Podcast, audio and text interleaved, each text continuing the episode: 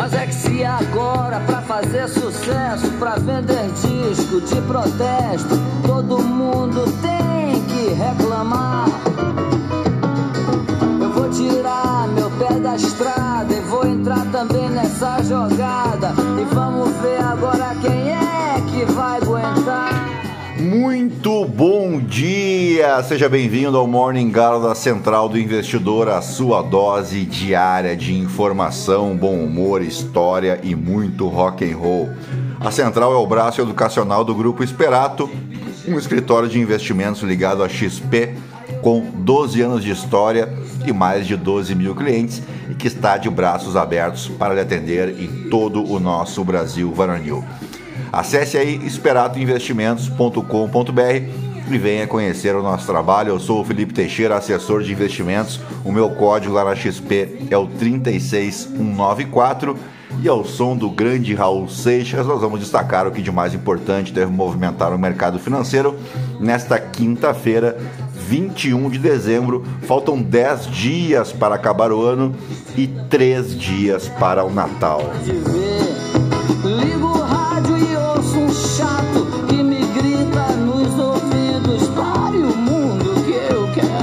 Descer.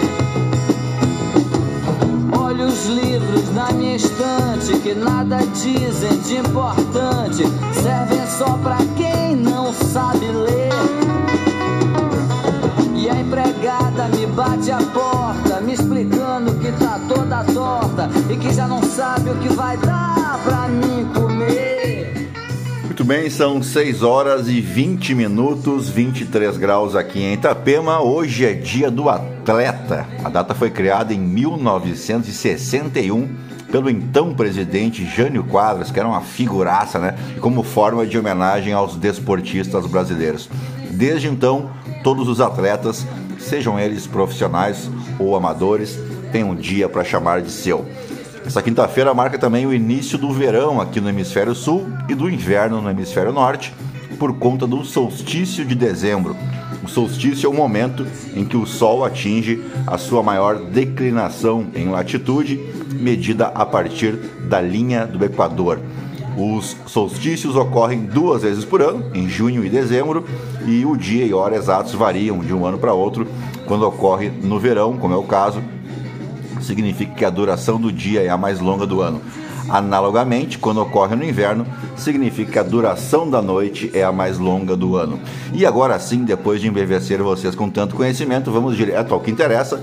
Mas antes, se você gosta do conteúdo aqui da Central, nos ajude aí compartilhando, indicando o nosso podcast para um amigo, para uma amiga, para somar aos mais de 1.500 ouvintes diários que não se misturam com a gentalha. Você pode me seguir também no Instagram, no Felipe ST. Aproveite para participar nossa, do nosso Morning Galo através da caixinha de perguntas o que você achou desse episódio. Tem uns 10 dias que ninguém manda mensagem nenhuma, hein? Que vergonha, né? Bom, fica o convite aí para você deixar tua crítica, tua sugestão para ajudar a gente a seguir melhorando aí o nosso Morning Galo. Uh, e dito isso, ao som de ZZ Top, é isso aí, gentalha, gentalha, gentalha, vamos operar.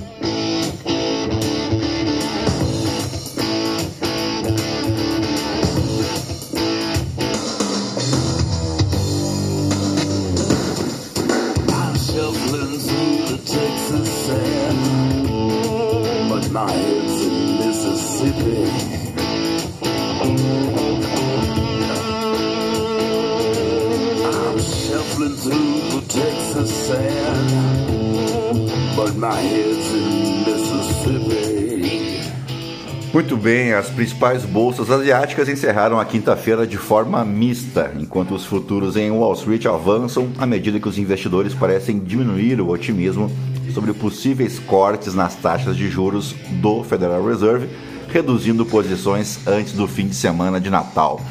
As montadoras de automóveis e o setor imobiliário lideraram as quedas na Europa, com o índice Stock 600 recuando 0,3%. O S&P 500 e o Nasdaq caíram cerca de 1,5% nesta quarta-feira, embora os contratos futuros apontassem para uma recuperação de algumas dessas perdas em Wall Street. Os ativos de risco estão a respirar fundo após a recuperação deste mês, que viu as ações globais subirem para o seu nível mais alto em 2023. O índice de ações MSCI All Country World caiu pelo segundo dia depois de ter avançado nas nove sessões anteriores. As ações japonesas estiveram entre os destaques negativos na Ásia, lideradas por uma liquidação dos papéis da Toyota. Os mercados de alta tecnologia da Coreia do Sul e de Taiwan também caíram. As ações da China continental contrariaram a tendência, registrando seu melhor dia desde o início de novembro, depois de os dados terem mostrado sinais de recuperação no difícil mercado imobiliário do país. As ações chinesas pareceram ignorar uma reportagem do Wall Street Journal que disse que o governo Biden está discutindo o aumento de tarifas sobre alguns produtos chineses. Bem, o dólar enfraqueceu em relação a quase todos os seus pares do grupo dos 10, depois que os rendimentos dos títulos de 10 anos dos Estados Unidos caíram para o seu menor nível em cinco meses nesta quarta-feira, em meio às perspectivas de taxas de juros mais baixas do Federal Reserve. Os investidores têm uma série de dados econômicos para digerir antes do Natal. Os números do PIB dos Estados Unidos e os pedidos iniciais de seguro-desemprego estão entre as leituras aí sobre a maior economia do mundo que serão divulgadas nesta quinta-feira. Bueno, por aqui o Congresso Nacional promulgou nesta quarta-feira, em sessão solene, a reforma tributária, debatida há cerca de 40 anos no Legislativo. O presidente Lula e o ministro da Fazenda, Fernando Haddad, estiveram presentes. Aprovar a reforma tributária em 2023 era uma das prioridades do governo. Também participaram da sessão o vice-presidente Geraldo Alckmin e o presidente do STF, Roberto Barroso. O presidente do Senado e do Congresso, Rodrigo Pacheco, presidiu a cerimônia. Visto como um dos principais impulsionadores da aprovação da reforma, o presidente da Câmara, Arthur Lira, também participou da sessão. As autoridades assinaram simbolicamente o texto da reforma, incluindo os relatores do texto na Câmara, Agnaldo Ribeiro, e no Senado, Eduardo Braga. E dito isso, vamos às principais manchetes dos portais de notícia aqui no Brasil, ao som de Jorge Benjor.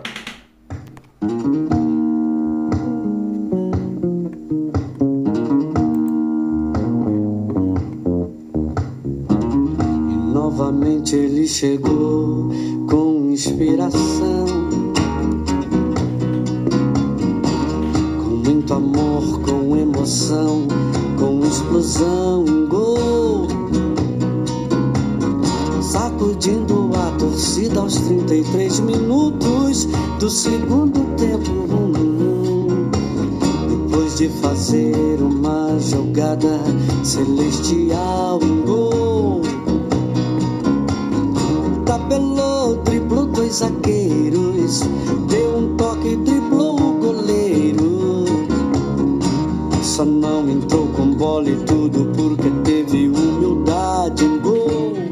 Muito bem, começamos pelo Estadão. Prédios, shoppings e igrejas. Revisão do zoneamento em São Paulo acaba hoje. Veja o que muda na sua vida.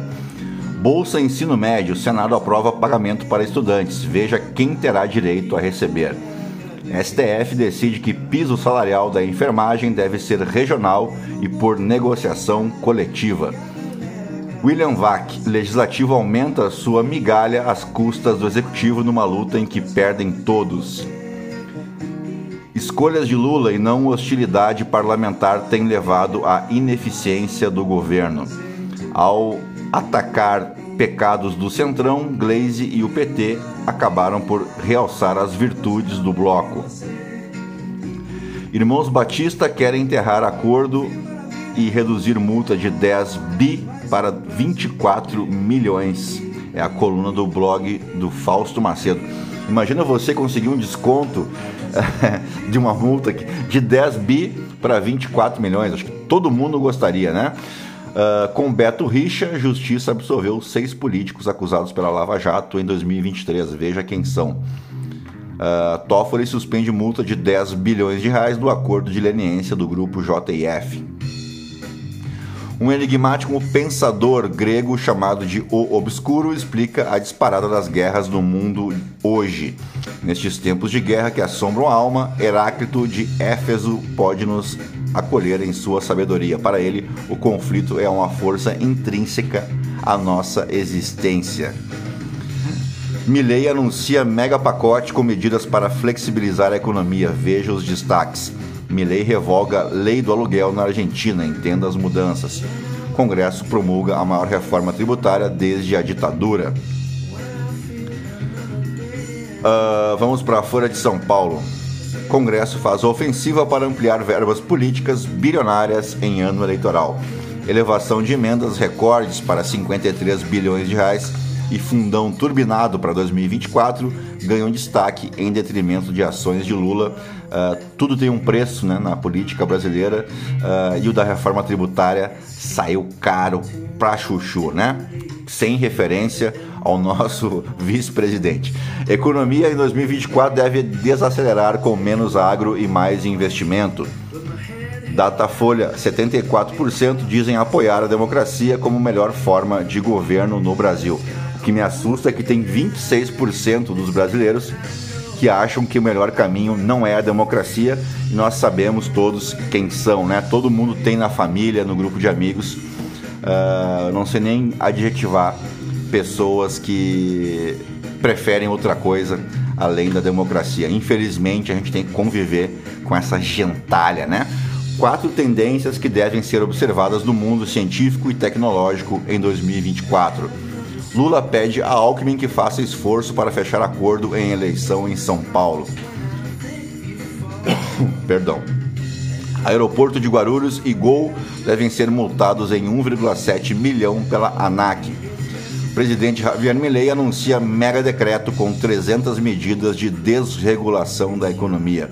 Polícia bloqueia ruas durante protestos contra a proibição de bloqueio de vias.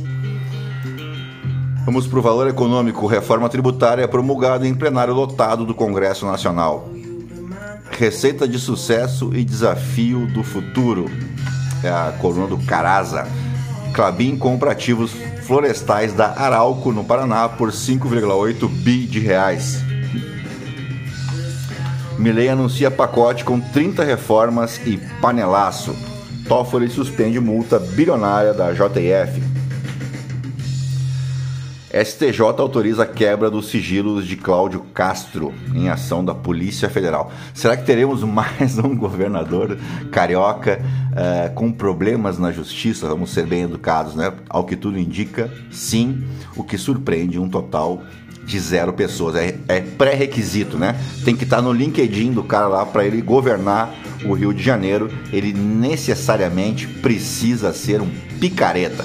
Alvo de comparação com o Itaú, Banco Inter reformula logo.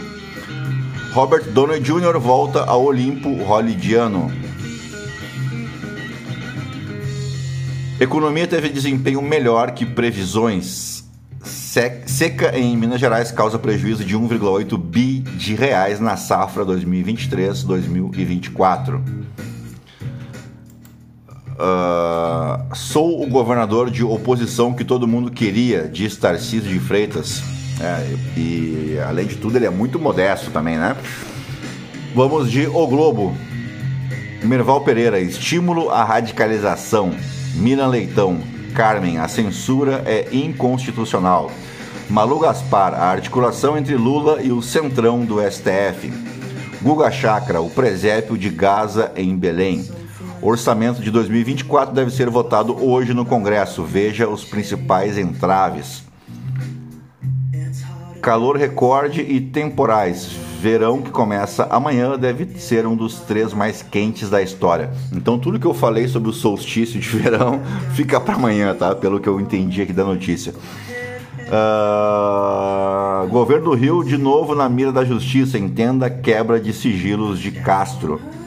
A alteração de última hora mantém tributação em cascata? Especialistas respondem. Vamos de Poder 360.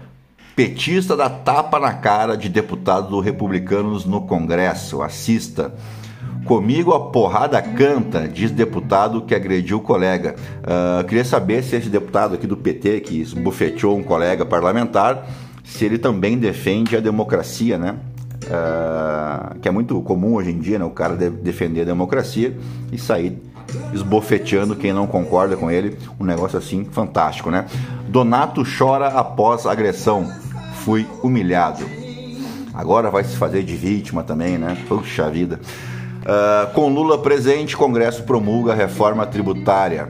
Milley anuncia super pacote de desregulamentação da economia. Fisco libera consulta a lote residual do imposto de renda. MEI tem até 1 de janeiro para regularizar pendências e ficar no simples. Metade dos eleitores de Lula e Bolsonaro veem melhora econômica em seis meses. Uh, vamos para o Metrópolis. Com verba do PAC em risco, o Congresso vota orçamento de 2024. Veja quais ministros trabalham no STF no recesso e o que podem fazer. Lei Rouanet explode do governo Lula e chega a 16 bilhões de reais em 2023. Promulgação da tributária tem tapa, bronca de Lira e abraços de Lula. Tarcísio articulação nacional contra a soltura de presos em audiências. A resistência de Jair Bolsonaro, assim como Lula, ele virou uma ideia. A cada 72 horas, um profissional de saúde é vítima de violência no DF.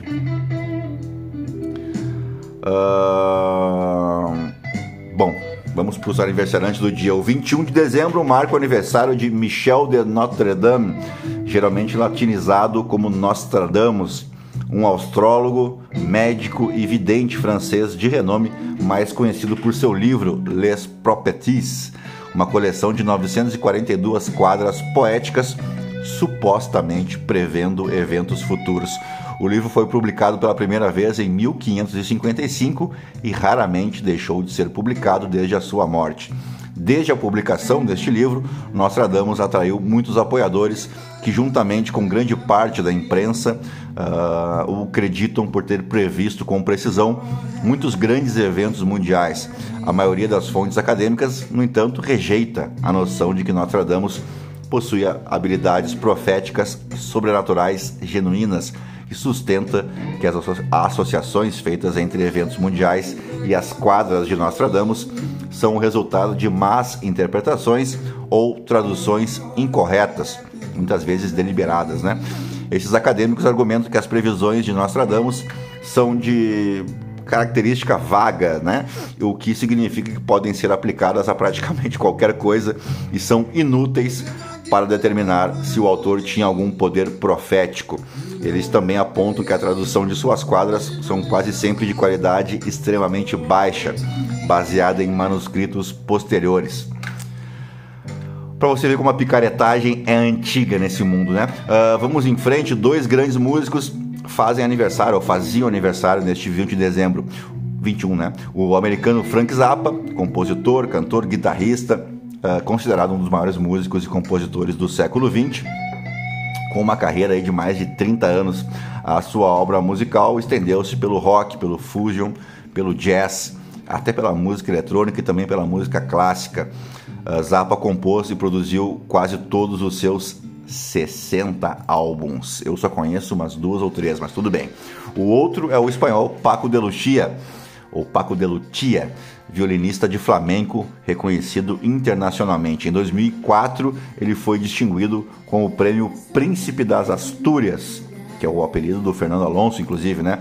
Uh, o Paco de Lucia foi reconhecido como um músico que transcendeu fronteiras e estilos. E em 2014, ano de sua morte, a viúva de Paco de Lucia recebeu o prêmio póstumo do marido junto aos dois filhos do casal em Las Vegas, nos Estados Unidos, na 15ª edição do Grammy Latino. Quem faleceu em um 21 de dezembro foi o também músico, mas esse brasileiro e porto-alegrense Flávio Basso, também conhecido como Júpiter Maçã, um cara muito, mamute louco, né? Mas é referência do rock gaúcho. Ele foi o fundador das bandas TNT, com o amigo de infância Charles Master e os Cascaveletes, que influenciaram toda uma nova geração de bandas gaúchas dos anos 80 em diante. O Flávio Basso, à época, imitava assim descaradamente o Mick Jagger, né, no, no, jeito de cantar e tudo mais, né. Em carreira solo, foi reconhecido como um dos ícones da psicodelia brasileira ao trazer um novo grau de experimentalismo ao rock nacional, com o disco A Sétima Efervescência, eleito pela revista Rolling Stone uh, Brasil como um dos 100 maiores discos de música brasileira e o maior disco da história do rock do sul. Uh, acho um tanto quanto exagerado né, esse título, mas tudo bem. Nos fatos históricos, vamos para o ano de 1872.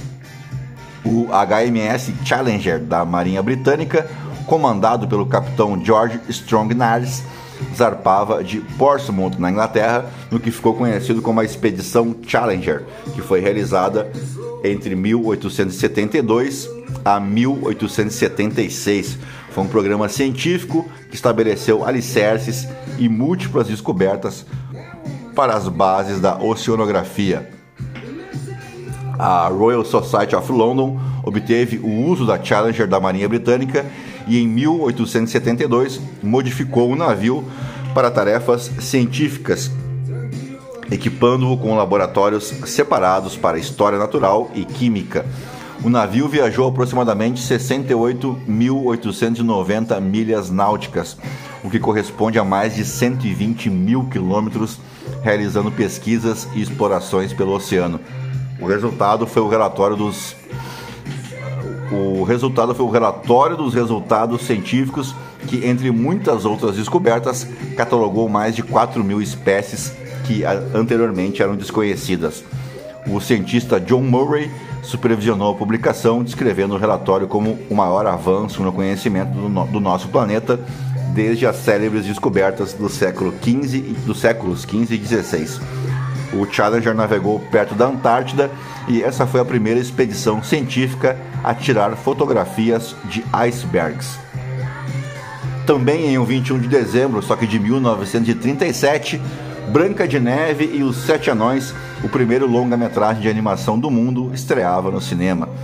Ele também foi o primeiro longa-metragem a cores no mundo, o primeiro a ser produzido por Walt Disney e o primeiro filme dos considerados clássicos Disney, arrecadando 8 milhões de dólares em bilheterias ao redor do mundo. Na época, foi brevemente a maior bilheteria de um filme sonoro. A popularidade de Branca de Neve levou-o a ser relançado nos cinemas várias vezes nas décadas seguintes, até o seu lançamento em home video nos anos 90. E dito isso, fechamos o nosso Morning Galo desta quinta-feira, agradecendo a tua paciência, a tua audiência e te convidando para o nosso último episódio de 2023, que vai ao ar amanhã, vulgo sexta-feira, né? E aí, tudo é Natal e Ano Novo, tá bom? Mas amanhã a gente conversa melhor. Um grande abraço a todos, fiquem na companhia de Calil, eu volto amanhã. Tchau, fui.